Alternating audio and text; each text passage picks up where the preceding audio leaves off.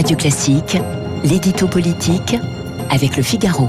8h12 sur Radio Classique, l'édito politique avec Arthur Berda. Bonjour Arthur. Bonjour Renaud. Et vous revenez ce matin sur le déplacement de Marine Le Pen en Hongrie, où elle va être euh, reçue tout à l'heure hein, par le Premier ministre Viktor Orban. Oui, parce qu'un mois, jour pour jour après euh, Éric Zemmour, c'est au tour de la candidate RN à la présidentielle de faire un stop au théâtre du Château à Budapest, dans le palais du chef du gouvernement. Ce rendez-vous qui donnera lieu à une conférence de presse commune, c'est la première fois que Marine Le Pen l'obtient après l'avoir longtemps attendu. Il faut dire que euh, cela n'a rien d'anodin pour elle puisqu'elle va s'afficher avec l'un des rares leaders européens de la droite ultra-conservatrice, certains disent euh, populiste, voire illibérale, qui a réussi à amener au pouvoir une partie des idées qu'elle défend. Parmi ces idées, il y a notamment celle de changer l'Union européenne de l'intérieur en sortant de la logique fédéraliste et en redonnant une place pleine et entière aux États souverains et aux nations. Et puis, euh, il y a aussi des thèmes plus classiques comme le refus de l'accueil des migrants et bien sûr celui de l'immigration tout court. Arthur, ce rendez-vous, qu'est-ce qu'il apporte concrètement à Marine Le Pen? Eh bien, il y a deux avantages pour la candidate RN. Le premier, il a trait à sa stature internationale parce que Marine Le Pen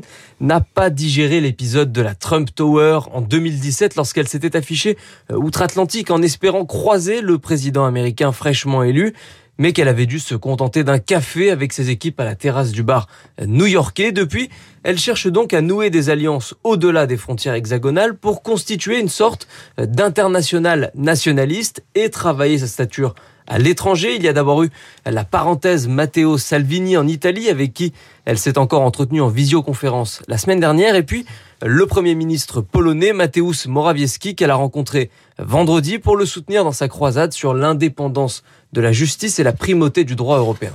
Et le deuxième avantage dont, dont vous parliez? Eh, Celui-là, il est plus franco-français, puisqu'en étant reçu presque d'égal à égal par Viktor Orban, Marine Le Pen se présidentialise et s'adresse à son électorat historique. Elle cherche à rassurer sa base sur les fondamentaux et éviter que les déçus de la dédiabolisation du Rassemblement national ne soient séduits ou tentés par la radicalité d'un Éric Zemmour. D'ailleurs, pour se différencier du polémiste, Marine Le Pen a exigé que le rendez-vous de ce matin ait lieu non pas dans la bibliothèque, comme ça avait été le cas pour lui, mais bien dans le bureau du Premier ministre hongrois, preuve qu'elle est engagée dans un bras de fer avec le toujours non candidat, faut-il le rappeler, qui la menace néanmoins très sérieusement.